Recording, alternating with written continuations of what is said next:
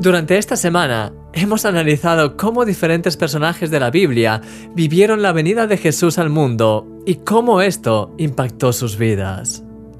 Hoy quiero terminar esta serie centrándome en alguien diferente, en ti. Sí, en ti, mi querido amigo. ¿Crees que tienes algo que ver con el mensaje de la Navidad, con el nacimiento de Jesús aquí en la tierra? Quizá pienses que no, pero sí tienes mucho que ver. Dios ya te conocía desde antes de que nacieses.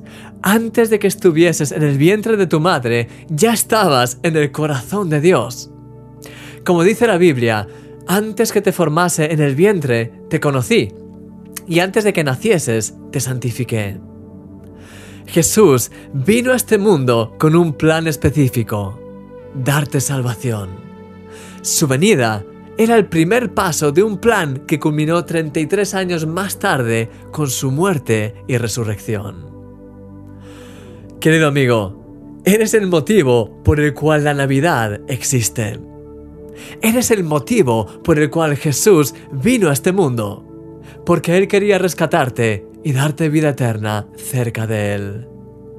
¿Acaso no es precioso? ¿Cómo te hace sentir eso? Si todavía no le has dado tu vida a Jesús, ¿te gustaría abrirle tu corazón ahora? Así como Él nació en este mundo, está deseando nacer en tu corazón y llenarte de su nueva vida, de su amor y de su perdón. Solo tienes que hablar sinceramente con Él. Puedes decirle algo como, Señor, te pido perdón porque sé que he hecho muchas cosas malas a lo largo de mi vida y me arrepiento de ellas, no quiero seguir haciéndolas. Te pido que me limpies y que entres en mi vida, Jesús. Te recibo en mi vida como mi Señor y mi Salvador y quiero que seas el que dirija mi vida desde ahora y para siempre. Gracias por tu perdón y por tu nueva vida en mí. Amén. Hemos llegado al final de esta serie.